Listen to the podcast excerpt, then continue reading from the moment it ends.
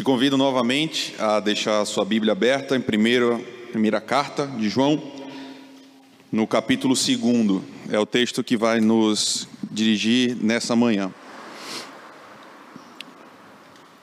Primeira carta de João, capítulo 2. A gente continua então a leitura que a gente deixou suspensa há pouco. Leio então a partir do versículo 9. Quem afirma estar na luz, mas odeia o seu irmão, continua nas trevas. Quem ama o seu irmão permanece na luz e nele não há causa de tropeço. Mas quem odeia o seu irmão está nas trevas e anda nas trevas. Não sabe para onde vai, porque as trevas o cegaram. Nós recorremos a Ti mais uma vez, Senhor, porque reconhecemos que sem o Senhor nada podemos fazer, Pai.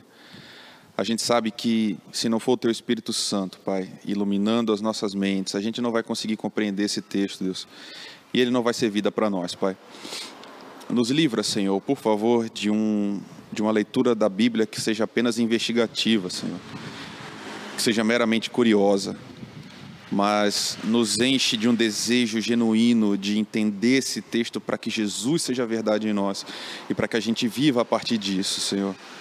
Eu te imploro, Senhor, não nos deixa sozinhos nessa manhã, mas fala através de mim, Deus, para que o teu povo te ouça e que a partir desse encontro pessoal do teu povo com o Senhor, que eles sejam diferentes, Pai.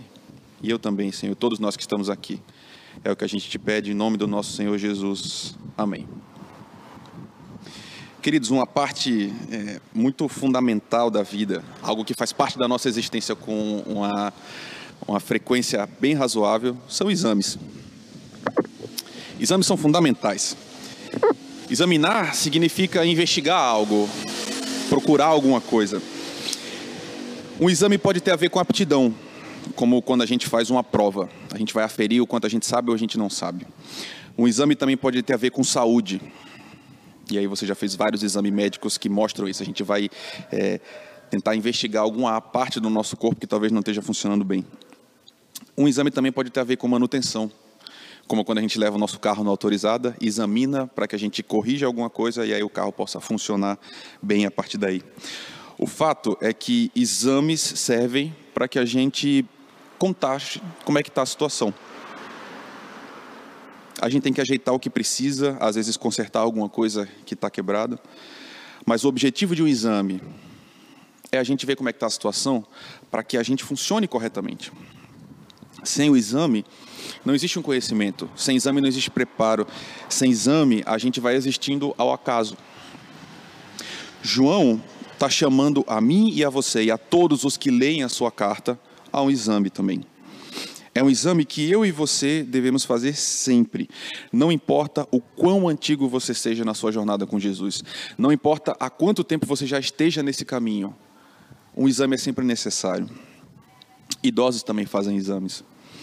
E a pergunta que norteia isso aqui, que João está fazendo, é como é que a gente pode saber se de fato a gente é cristão? Como é que a gente sabe que a gente está no caminho certo? Quais são as ferramentas que a gente tem para usar na nossa vida para saber se de fato a gente está no caminho que Jesus nos propôs a seguir? É sobre isso que ele existe. Existe uma fórmula, é sobre isso que ele escreve, né? Existe uma fórmula para a gente saber? Tem como a gente averiguar?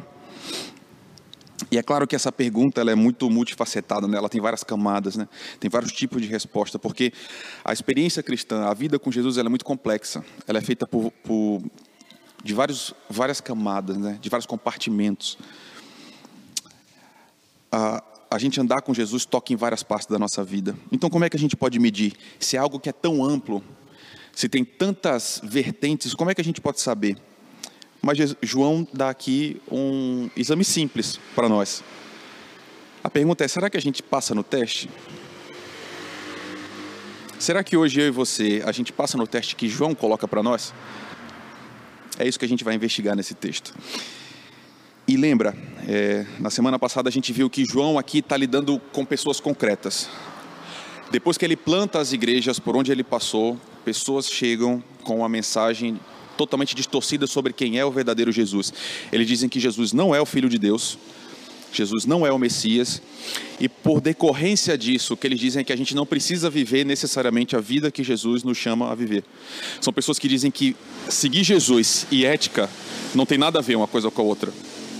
Jesus é uma ideia, é algo que está no nosso coração, mas isso não tem implicação para a vida. Então é por isso que João escreve. Então, a partir disso, a partir dessas pessoas que estavam desvirtuando a igreja que João plantou, ele propõe um teste que é muito simples. Muito fácil de fazer, você pode fazer aí na sua casa agora e qualquer pessoa também pode. Ele diz, versículo 3: Nós sabemos que o conhecemos se obedecemos os seus mandamentos. É óbvio, né? É tão simples. Lembra, João aqui está usando a palavra conhecimento diferente do que eu e você normalmente usamos. Quando a gente diz que a gente conhece algo, está mais ligado a uma investigação, a um juízo que a gente coloca, quase com um estudo sobre um objeto. Mas para João, não. A palavra usada aqui para conhecimento é algo relacional. Ou seja, João está dizendo: a gente sabe que a gente conhece Jesus, a gente sabe que a gente se relaciona com Jesus, que a gente tem uma vivência íntima com Ele, na medida em que a gente obedece os seus mandamentos. Ou seja, você pode admirar Jesus Cristo, você pode até estudar sobre Jesus Cristo, você pode até falar sobre Ele, mas o teste para saber se de fato você conhece, se você se relaciona com esse Jesus, é se você obedece ou não. E aí, o que João fala também, o contrário, é obviamente verdade, né? Versículo 4. Aquele que diz, eu conheço, mas não obedece os seus mandamentos, é mentiroso e a sua verdade não está nele. Ou seja, o grande exame nesse primeiro momento que João coloca para nós é como é que está a nossa obediência. Não adianta a gente dizer que conhece Jesus se a nossa vida não espelha isso. E note, o que João está dizendo não é a gente obedece Jesus para conhecê-lo.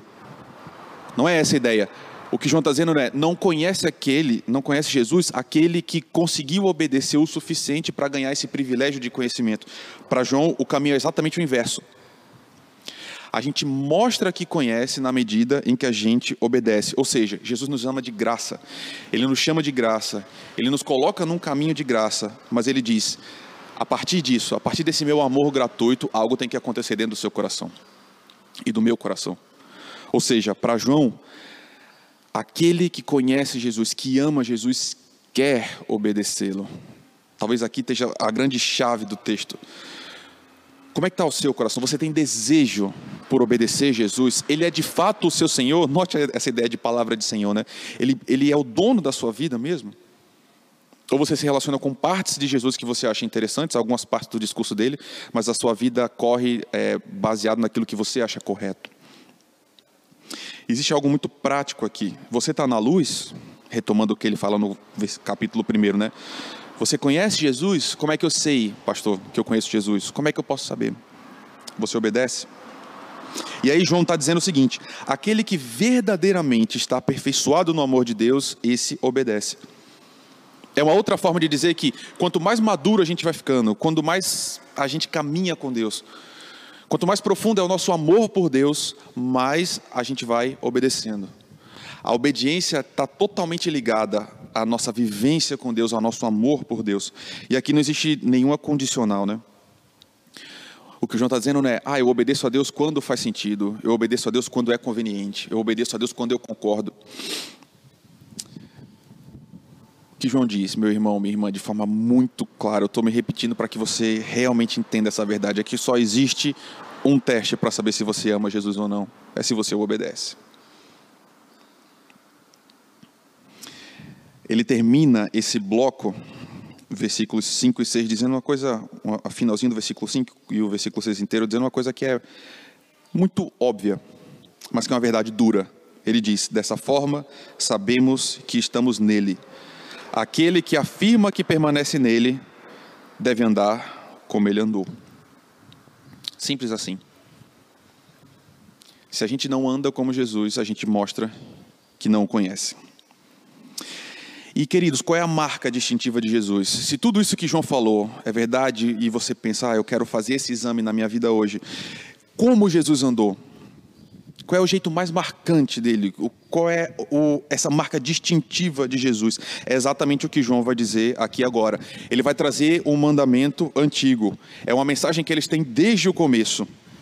É a ordem central do que Jesus, dessa vida que Jesus propõe. E é: amem uns aos outros. Isso fica extremamente claro e óbvio numa passagem da vida de Jesus que está em Marcos capítulo 12. Jesus está conversando com um grande mestre da lei. E esse homem pergunta para Jesus: E aí, o que é o mais importante? Como é que você resume a lei? Jesus responde: O mais importante mandamento é este: ame o Senhor, o seu Deus, de todo o seu coração, de toda a sua alma, de todo o seu entendimento e de todas as suas forças. E o segundo é este: ame o seu próximo como a si mesmo. Jesus termina dizendo: Não existe mandamento maior do que estes. Não existe mandamento maior do que esses, queridos. O amor é o centro da lei. Tudo que Jesus nos ordenou passa pelo crivo do amor. O amor é o que motiva a gente a obedecer Jesus Cristo. E não existe obediência a Jesus Cristo sem o amor. Ou seja, de uma forma inversa, só dá para ser cristão quem ama. Ou, posto de outra forma, só prova quem de fato é cristão quem ama o tempo todo, porque é a coisa mais central, é a coisa mais importante. É o que Jesus chama a gente para fazer de maneira mais é, na base. Toda a nossa vida cristã está construída em cima disso: amar a Deus e amar o próximo também. Sem isso, a gente manifesta e prova que a gente não está amando, que a gente não está caminhando, que a gente não conhece Jesus. É por isso que o exame agora fica cada vez mais pessoal, fica cada vez mais prático. Olha o que João diz para mim e para você, os últimos versículos que a gente leu, de 9 a 11. Quem afirma estar na luz e odeia o seu irmão, continua nas trevas. Quem ama o seu irmão permanece na luz e nele não há causa de tropeço, mas quem odeia o seu irmão está nas trevas e anda nas trevas, não sabe para onde vai, porque as trevas o cegaram. Trevas e luz não coexistem, queridos. Não dá para ao mesmo tempo você ter trevas e ao mesmo tempo você ter luz. Isso é óbvio. É a mesma coisa que o João está dizendo. Da mesma forma como se você acende uma luz, as trevas vão embora automaticamente. E se você retira uma luz, as trevas chegam. Da mesma forma, quem odeia não conhece Jesus. E quem ama seu irmão conhece. Quem ama o seu irmão permanece na luz, quem odeia está nas trevas. Meus queridos, eu estou falando agora aqui com a esmagadora maioria de cristãos, pessoas que já se reconhecem como seguidores de Jesus, pessoas que já estão nessa fé há muito tempo. Muitos dos que estão me ouvindo agora, a esmagadora maioria, se não todos, professam essa fé cristã.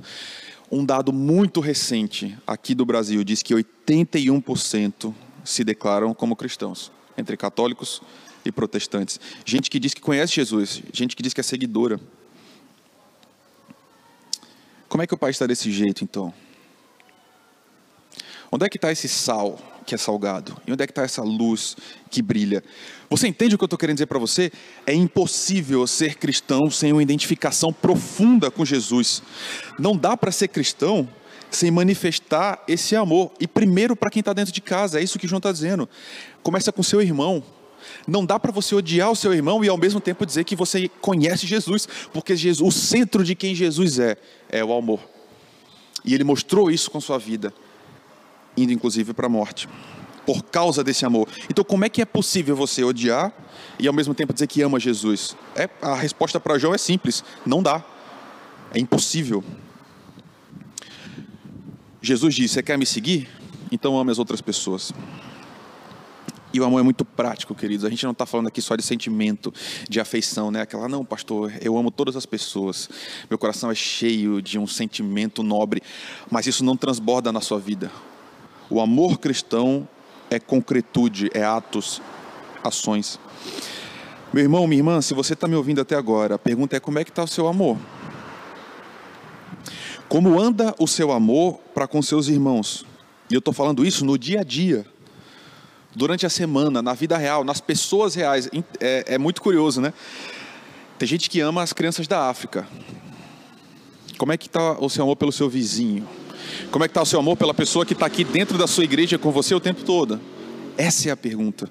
Você tem de fato amado? Como é que tem sido as relações? Ou então você se deixou envenenar por esse, esses binômios malditos, querido, malditos, coisa que vem direto do inferno, que invadiu o Brasil, que é ou você é de direita ou você é de esquerda. Ou você é contra o lockdown, ou você é a favor. Ou você é arminiano, ou você é calvinista. Ou você usa azul, ou você usa vermelho. E o outro lado é o inimigo, sempre. Ou seja, o seu coração está cheio disso, ou quem está do meu lado está é, tá comigo e o outro é o inimigo total, é o responsável por toda a desgraça que existe no mundo. Você foi contaminado também? Meus irmãos, não se enganem. Cristãos estão odiando de fato, de verdade. A gente está vendo um tempo de ódio. E talvez você esteja odiando alguém agora também. A pergunta, esse exame de João é: como é que está o seu coração? Como é que está o meu coração? é preciso que a gente faça uma sondagem. Você, você mesmo que está me ouvindo agora, Jesus está falando com você. Será que você está odiando alguém? Como é que está seu coração? Lembre-se, para João, odiar é andar nas trevas. Odiar é estar sem Deus, é o contrário da essência de Deus, né? Você ama quem está do outro lado? Você ama quem não concorda com você? E assim, você ama as pessoas chatas, vocês, você ama os inconvenientes, os que têm um gosto diferente, um gesto diferente, um jeito de vestir, de se divertir diferente. Queridos, não dá para ter uma igreja com todo mundo igual você. Não dá para ser cristão, não dá para amar só quem é exatamente igual a você. Jesus falou isso há muito tempo atrás. Ele disse: Não dá para você amar só quem te ama. Não dá para você amar só quem concorda com você, porque isso até os fariseus fazem, até os publicanos fazem. O chamado para a vida cristã é radical porque Jesus chama a gente para odiar quem é inimigo, quanto mais quem é seu irmão. Ou seja, nós somos cristãos, nós somos a igreja de Deus. Como é que pode haver divisão entre a gente? Como é que pode haver ódio entre a gente? Como é que eu e você, a gente pode se recusar a andar com uma pessoa que é salva por Jesus? E aqui, assim, não cabe aquelas desculpas, né? Ah, mas, pastor, é porque ele é isso, ele é aquilo. Ah, pastor, mas ele também é totalmente intransigente.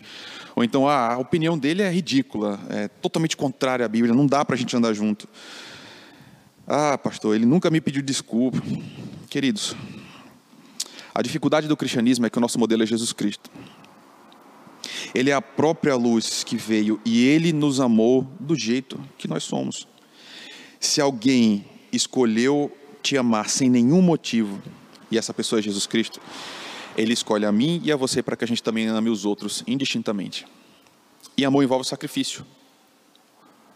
O amor às vezes é difícil, é chato, incomoda, mas é o, o caminho do cristão.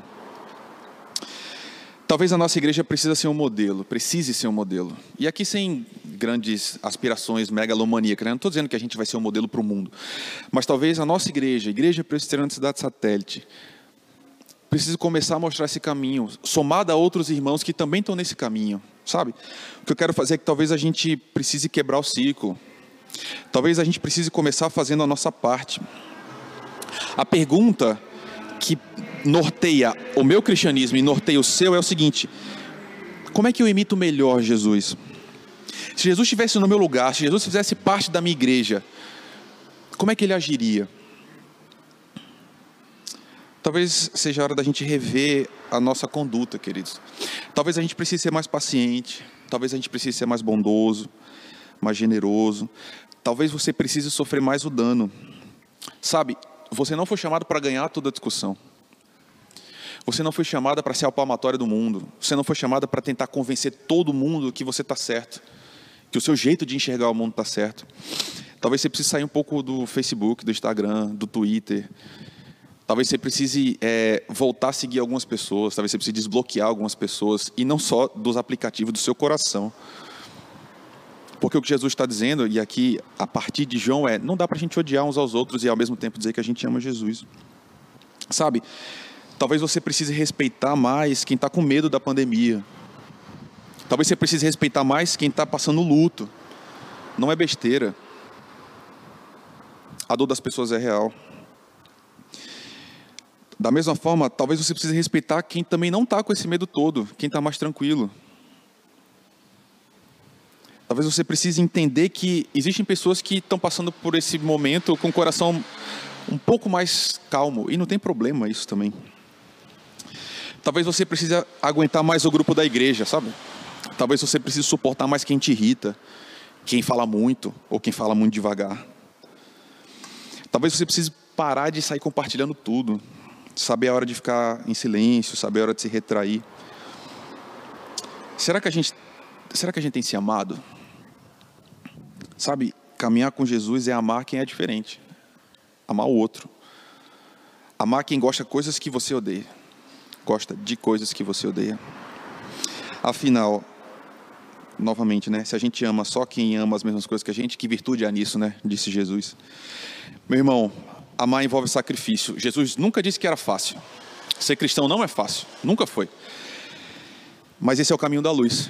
Esse é o caminho da salvação. É o que nosso Senhor nos ordenou fazer e Ele merece, Jesus Cristo merece a sua obediência, porque Ele te deu tudo. Ele te deu uma nova vida e Ele te amou quando você não merecia ser amado também. Que o Espírito do Senhor, a gente só consegue fazer isso a partir dele, né? Que o Espírito do Senhor nos conduza a essa vida de amor. Que a gente seja realmente uma comunidade que ama, não de, de palavras, mas de fato e de verdade que as pessoas nos reconheçam, porque de fato a gente tem amado uns aos outros, que a gente seja olhado e esse grupo não concorda. Esse grupo não é só de pessoas iguais, são várias gerações diferentes, com histórias diferentes, com estilos de vida diferentes, mas esse povo anda junto, esse povo escolheu estar junto. Que a gente lave os pés uns dos outros, meus irmãos. Que a gente coloque a nossa irmandade acima das divisões, para que o nome dele seja engrandecido sempre, sempre, sempre. A Ele seja a glória, a honra, o louvor, sempre. Que Deus abençoe sua vida, que eu e você possamos passar nesse exame do amor. A gente vai cantar agora uma canção que aponta justamente para isso. Eu peço que você faça dessa canção um lembrete, faça dessa canção uma oração, que é, tudo que a gente conversou reverbere nessa canção que a gente vai entoar agora. Que sejamos uma comunidade de, de amor, amorosa.